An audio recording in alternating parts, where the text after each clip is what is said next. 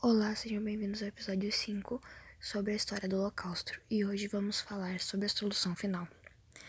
A solução final foi um plano elaborado pelos nazistas que visava o extermínio dos judeus na Europa.